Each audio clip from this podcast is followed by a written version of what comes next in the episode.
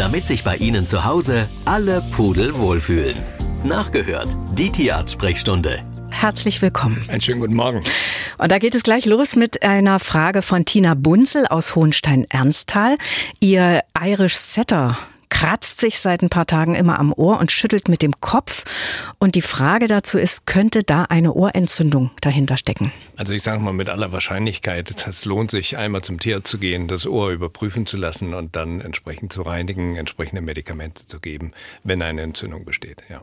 Das ist so das erste Anzeichen, ja? Also mhm. dieses Kopfschütteln das und, Kopf, und Kratzen. Ja, würden wir ja auch machen, ne? wenn wir unter Wasser sind und plötzlich ist Wasser im Ohr, was machen wir? Wir schütteln oder es gibt verschiedene Techniken, dieses Wasser aus dem Ohr rauszukriegen. Und ähnlich versucht der Hund das auch, durchschütteln natürlich und natürlich kratzen. Das ist immer ein Zeichen dafür, da ist irgendetwas, kann auch eine Granne sein, möglicherweise. Was ist eine Granne? Das ist eine Spalte vom, von irgendeiner Ehe oder eine Ehe, kleine Ehre, die sich da rein, Ach so. das ist ein Pflanzenteil, so. Mhm. was in diesen Gehörgang reingekommen ist. Ja. Mhm.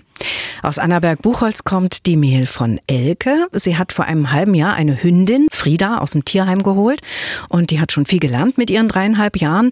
Aber im Auto ist sie vollkommen anders und bellt ununterbrochen, mhm. schreibt die Elke. Sie muss täglich acht Minuten bis ins Büro und zurück mit dem Auto fahren. Da ist der Hund wahrscheinlich immer dabei. Und sie hat schon ganz viel probiert. Es hilft nicht mal ein Kilo Leberwurst, schreibt sie. Ja. Welchen Tipp hätten Sie? Ja, also natürlich ist es wieder eine der Verhaltensauffälligkeiten und ähm, der Hund ist natürlich ähm, hyper motiviert, sage ich einfach mal, wenn der ins Auto geht und dann ist das Bellen für ihn ein, ein Ventil, ähm, was aber abgestellt werden kann. Das ist ja etwas Unangenehmes, etwas, was ich nicht haben möchte. Also muss gegengesteuert, gegenkonditioniert werden. Hier, wenn man es nicht weiß, wie es geht, einen Verhaltenstherapeuten aufsuchen, sich entsprechende Hilfe Stellung geben lassen, wie man es machen kann, denn das muss schrittweise erfolgen. Und eine der Varianten wäre natürlich auch, ja, einen Verhaltenskäfig in den Wagen hineinzubringen und mit dem Maulkorb zu arbeiten. Auch das ist eine Variante. Und ansonsten selber erziehen, dass ja, er das Bellen unterlässt? Das, natürlich, aber das kommt hier aufs Timing an. Wie mhm. mache ich was? Ich will das ja abstellen und das muss ich ja weich machen, nicht hart. Mhm. Ja, so, und dafür braucht man Hilfestellung. Wie kann ich es gegensteuern, damit der Hund das nachlässt. Ja. ja. damit er diese Fahrt als solches, die er anscheinend gut übersteht, ja, er nicht bricht und dies und jenes, aber er zeigt diese Unruhe. Mhm. Ja, das, diese Vielleicht auch Angst? Das kann natürlich alles sein, ohne mhm. Frage. Und deswegen genau muss man das analysieren und dann eben gegensteuern, indem man einfach sagt, okay, man macht es schrittweise. Wir hatten dieses Thema schon, Hund fährt nicht gern Auto, Hund bricht. Genau. Ja? Mhm. Und das ist genau dasselbe, nur man muss es jetzt eben kanalisieren, gucken, wohin geht es? Ist das jetzt nur Aufregung bei ihm oder ist es tatsächlich Angst? Und das muss natürlich dann abgestellt werden. Mhm. Ja? Die Tierarzt-Sprechstunde beim Sachsenradio mit Dr. Popp und gleich mal mit der Frage von Familie Minge. Da geht es um eine Mieze, die Mitte September durch einen Autounfall schwer verletzt worden ist. Nach einer OP, schreibt die Familie, kann sie langsam wieder laufen. Das Fell wächst auch wieder und die Empfehlung der Ärzte lautete, nach sechs bis acht Wochen darf das Kätzchen auch wieder raus auf die Straße. Es ist ein Freigänger, steht aber jetzt schon immer an der Tür und mauzt fürchterlich, weil sie raus will, die kleine Mietz. Wie würden Sie entscheiden, Dr. Popp? Grundsätzlich drin lassen. Es ist operiert worden, das heißt, je nachdem, was operiert worden ist, sind da Implantate drin. Ja, die können natürlich auch sich noch lockern. Auch wenn es eine junge Katze ist, die heilen relativ gut. Nichtsdestotrotz denke ich immer, wenn eine Operation ist, ist der Zeitraum zwischen sechs Wochen und drei Monaten realistisch, wo man das Tier drin lassen sollte. Mhm. Ja. Hier geht es um eine Zahnfleischentzündung. Joachim aus Kleinwelker hat geschrieben, sein Schäferhund, neun Jahre alt, hat eine Entzündung im Zahnwurzelbereich und die soll jetzt behandelt werden. Dazu soll der Hund in eine Narkose versetzt werden und er fragt, ob es da keine andere Behandlungsmöglichkeit gibt. Der Arzt sagt nein, aber er macht sich eben Sorgen, weil der Hund schon neun Jahre alt ist. Neun Jahre ist ja kein Alter. Ist das Tier gesund? Ist das Herz-Kreislauf-System in Ordnung? Ist die, sind die Organfunktionen in Form von einer Blutuntersuchung in Ordnung? Dann kann man das Tier in Narkose legen. Stellen Sie sich einfach mal vor, Sie müssen eine Zahnwurzelbehandlung bekommen, ja, und Sie liegen auf dem Tisch und da wird gebohrt und gemacht und getan. Das stellen Sie sich jetzt mal beim Schäferhund vor ohne Narkose. Das hm. geht also nicht. Mhm. Ja, das heißt, entweder haben die Kollegen vor, tatsächlich eine Zahnwurzelbehandlung durchzuführen. Das ist eine aufwendige Geschichte. Geschichte, denn Sie müssen dort Röntgenaufnahmen zwischendurch noch anfertigen und, und, und, und, und. Das ist eine sehr aufwendige Geschichte. Oder dieser Zahn wird entsprechend entfernt. Auch dafür brauche ich eine Narkose. Mhm. Ja, also es geht nicht ohne. Und Falk Jentschuk fragt oder schreibt, unser Labrador hatte schon mehrmals Ohrenentzündungen im linken Ohr, die wurden behandelt, aber immer wenn die Behandlung zu Ende ist, tritt die nächste Entzündung auf. Sind Labradore für solche Ohrentzündungen besonders anfällig und kann man irgendwie vorbeugen?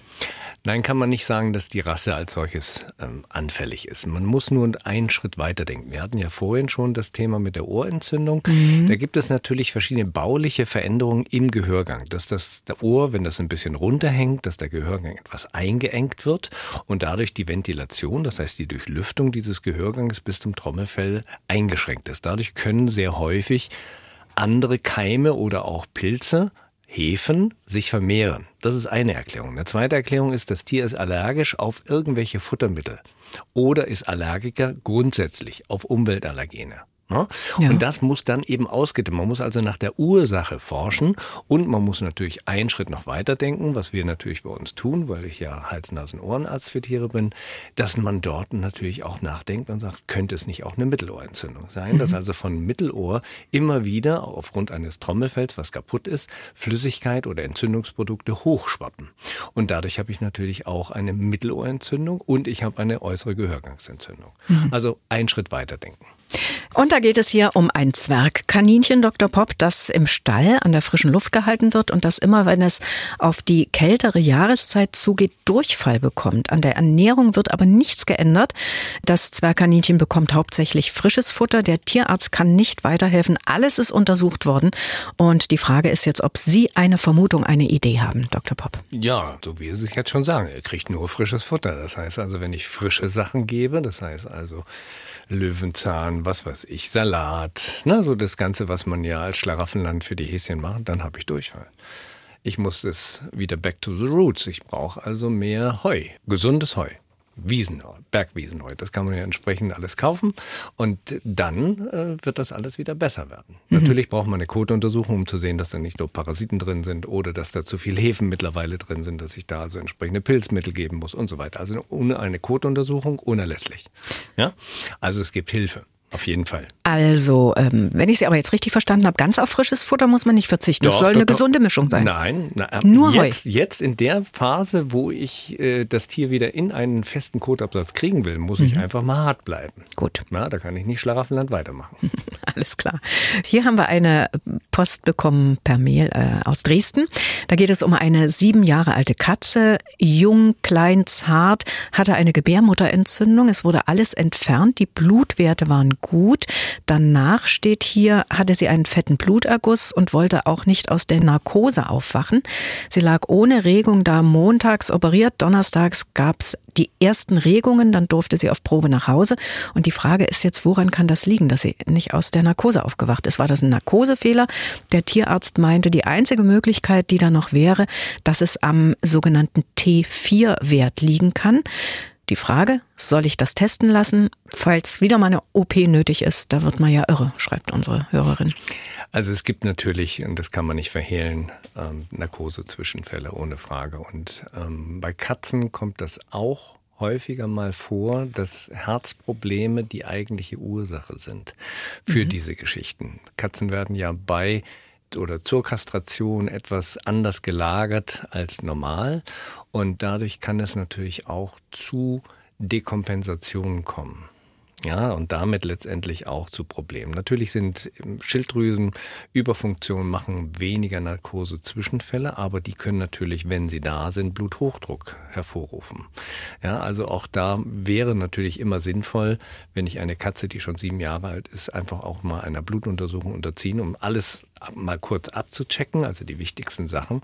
Aber die Herzuntersuchung, die würde ich dann schon mal machen lassen. Es kann also schon sein, dass die Katze ein Herzproblem entwickelt hat. Mhm. Ja, dass die oder unter einem Herzproblem leidet und dadurch natürlich irgendwie schlecht aus der Narkose gekommen ist. Mhm. Ja, und eine Sauerstoffunterversorgung bekommen hat im Gehirn und dadurch natürlich eben auch diese drei Tage von Montags bis Donnerstags nicht so ansprechbar war. Mhm. Ja. Das ist ja wirklich eine lange Zeit, ne? Das ist absolut. Ja. Und dieser T4-Wert, das ist der Schilddrüsenwert dann, das wenn ist, ich Sie richtig verstanden habe. Das ist der Schilddrüsenwert, mhm. ja. Mhm. Eine weitere Mail haben wir bekommen, da geht es um einen Hauskater, 14 Jahre alt, kastriert, Freigänger. In letzter Zeit markiert er gern auch innerhalb der Wohnung sein Revier und setzt geringe Mengen Urin, zum Teil mit ein bisschen Blut vermischt ab. Mhm.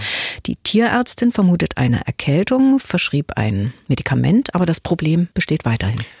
Ja, man muss sich jetzt so ein bisschen in diesen Kater hineinversetzen. Ich sage, das ist immer Sisyphusarbeit, weil es wieder eine Verhaltensauffälligkeit ist. Es kann sein, dass die Katze einen Stressmoment hat und dadurch eine sogenannte idiopathische Zystitis entwickelt. Idiopathisch heißt, ich weiß nicht, was die Ursache ist. Also es ist sehr häufig Stress. Und dann setzt die Katze kleine Portionen ab und dann reiben quasi die Blasenwände etwas aneinander. Es kommt zu leichten Blutungen und man findet in diesem Urin, wenn wir Urinuntersuchungen machen, nur Blut, aber keine Entzündungszellen. Mhm. Aber sehr häufig ist das natürlich eine Zystitis, eine blutige Zystitis, die aber stressinduziert ist. Mhm. Und das kann viele Ursachen letztendlich haben. Stress innerhalb der Familie, Stress von außen, Stress durch Geräusche, wie auch immer. Und dann ist die Entzündung da und dann habe ich einen Reiz. Und dann können Sie mhm. sich da in die Katze hineinversetzen. Wenn ich einen Reiz habe, muss ich pullern. Und dann kommt natürlich dieser kurze Strahl irgendwo hin, der dann Blut beigemengt ist. So, also man muss erstens herausfinden, ist das eine Entzündung, ist das eine Form der idiopathische Zystitis und wie kann ich es abstellen? Mhm. Also viele Aufgaben, die zu erledigen sind. Also zuerst mal darüber nachdenken, was der Stressfaktor sein könnte. Ja, aber das erste ist Urin sammeln mhm. und dem Tierarzt bringen. Gut. Danach kann ich nämlich das eine feststellen und dann kommt das nächste. Langeweile. Vor einiger Zeit habe ich dazu hier beim Sachsenradio eine Sendung gemacht, zwei Stunden lang mit unserer Familienberaterin. Da ging es um die Frage, dürfen Kinder Langeweile haben oder müssen sie ständig beschäftigt werden? Das war ganz, ganz spannend und daran habe ich gedacht bei der nächsten Frage an Sie, Dr. Popp. Wie schlimm ist es für einen Hund, wenn er Langeweile hat und nicht genügend beschäftigt wird? Welche Folge kann also so ein monotones Leben mit wenig Anregung haben bei Hunden? Das fragt nämlich ein besorgter Hörer, der einen Hund in der Nachbarschaft beobachtet, dessen Familie ihn fast nur sich selber überlässt. Ja, also ich denke, ähm, Unterbeschäftigung ist einfach auch, dass der Geist sich nicht weiterentwickeln kann. Ein Hund hat ja irgendwo einen Spieltrieb, hat einen Jagdtrieb, hat Triebe. Ja? Und diese Triebe, je nach Hunderasse, muss ich ja in irgendeiner Form befriedigen, wenn es den Lauftrieb ist, wenn es den Spieltrieb ist, wenn es den Suchtrieb ist. Ja? Und ähm, dadurch halte ich natürlich das, das Gehirn aktiv. Ja, und je früher, und da sind jetzt weitere Entwicklungen, ich weiß nicht wo genau, ob das Hannover oder München ist, die betreiben sehr viele Studien bezüglich dieser kognitiven Dysfunktion, das heißt mhm. diese Demenz für Tiere. Mhm, mhm. ja. Und da gibt es auch entsprechende ja, Studien, Geschichten, die sich damit beschäftigen, warum das bei manchen Hunden, natürlich werden die Tiere älter, weil sie viel gesünder gehalten werden, bessere Ernährung bekommen und bessere Tierärzte haben, muss man auch sagen.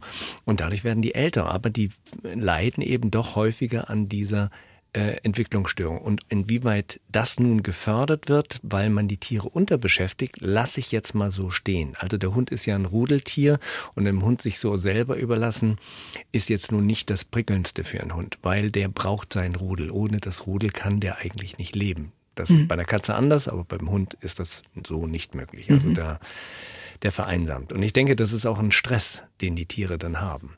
Und natürlich, ich, bei mir ist es so, ich habe ein schlechtes Gewissen wenn ich den Hund mal, und so ist es jetzt auch während der Sendung, wartet mein Hund auch zwar beim geöffneten Fenster, aber der wartet jetzt im Auto, ja. Mhm. Ich kann ja schlecht mit dem Sender reinbringen. Aber es ist dazu, ich versuche meinen Hund weitestgehend zu beschäftigen. Auch heute Morgen sage ich, klar, ich war in der Klinik, habe ich ihn erstmal mit reingenommen, dann gibt es eben mal das eine oder andere Leckerchen, aber ansonsten pufft er auch. Der weiß dann eben auch, das sind so die Ruhephasen und dann kommt der Alte ja wieder. Dann ist das gut. Ne? Ja. Aber ich kann mir auch vorstellen, dass so ein Hund dann träge wird, ne, wenn er nicht beschäftigt wird. Naja, träge werden die Tiere eigentlich, wenn sie fett gefüttert werden, wenn die Liebe mhm. durch den Magen geht und die mhm. Bewegung weniger ist. Das ist natürlich klar. Aber ich sage immer, bei mir ist es so, ich bewege den Hund viel, versuche ihn also mit viel mit Wanderungen zu machen. Also ich sage, vier, fünf Kilometer ist bei ihm so die Tagesration an Bewegung. Hm. Ja, also ich beschäftige mich schon, weil es für mich ein Bedürfnis auch ist, mich mit dem Tier zu beschäftigen. Und dann haben wir noch die Frage, stimmt es, dass es für einen Hund am gesündesten ist, wenn er mehrmals am Tag gefüttert wird? Ja, die Antwort ist richtig. Es bezieht sich eigentlich mehr bei den großen Hunderassen wegen der Magendrehung. Man versucht also hinzukommen, dass man mindestens auf zwei Portionen, wenn nicht sogar auf drei Portionen füttert. Und eine wichtige Regel ist, nachdem ich gefüttert habe, mindestens zwei Stunden Ruhe einzuhalten. Mhm. Also wenn ich es schaffe, morgens, mittags und abends toll. Wenn ich es nur zweimal schaffe, gut. Einmal würde ich nicht machen. Mhm. Danke, Dr. Popp, für Ihre Zeit. Sehr gerne. Radio im Internet. Sie können aber auch das Original hören. MDR Sachsen.